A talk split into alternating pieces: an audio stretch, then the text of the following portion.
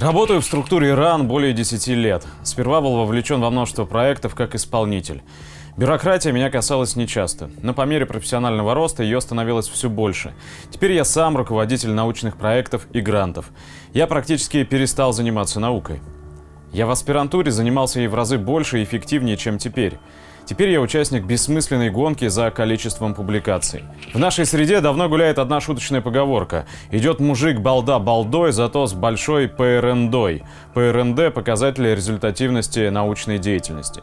Замечу, что успешные научные проекты все-таки еще существуют. Отдельные группы ученых получают результаты мирового уровня, однако независимость таких групп, которые очень грамотно организовывают свою работу в данной системе, зависит от действий конкретных лиц. Эти профессионалы-фанатики математики продолжили бы свои исследования в любой системе, при любой власти, которая дала бы им возможность к существованию.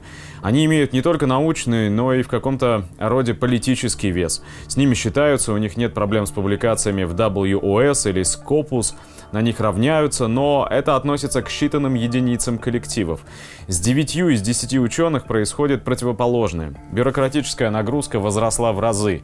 Например, насколько мне известно, теперь институт должен отчитываться ежемесячно о том, как он выполняет майские указы президента. Научные сотрудники также вовлечены в эту бюрократическую борьбу за эффективность. В результате эффективность упала в разы. Что касается публикаций, то на каждую хитрую гайку всегда находится свой болт с резьбой. Как только научное сообщество перевели на палочную систему, поставили во главу угла не качество, а количество, так сразу нашлись пути решения этой задачи.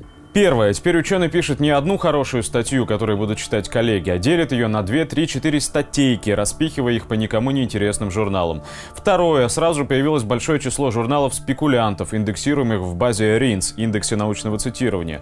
Кто их туда пропустил – отдельный вопрос. Эти журналы готовы за небольшую оплату в кратчайшие сроки выпустить вашу статью. Читать ее, конечно, никто не будет, но отчитаться ей вы вполне сможете. За океаном тоже есть предприимчивые люди. За денежку побольше можно опубликоваться и там, чтобы в отчете красовался номер из базы WOS, Web of Science. Теперь чуть ли не в каждой крупной международной конференции российского разлива есть возможность публикации трудов в таком качестве. Итого, что имеем? Первое. Количество публикаций выросло чуть ли не в два раза, а толку? Второе. Количество времени, которое тратится на их написание, выросло не менее чем в два раза за счет времени и качества реальной научной работы. Третье. Количество вваливаемых денег в американскую экономику выросло в разы. Речь о деньгах, идущих на оплату трудов и статей. Вы только вдумайтесь, огромные деньги, выделяемые на российскую науку, идут на оплату статей в трудах, индексируемых в американской базе данных. Причем эти труды никто никогда не будет читать. Это реально мусор, только с припиской WOS, за которую так радеют чиновники из ФАНО.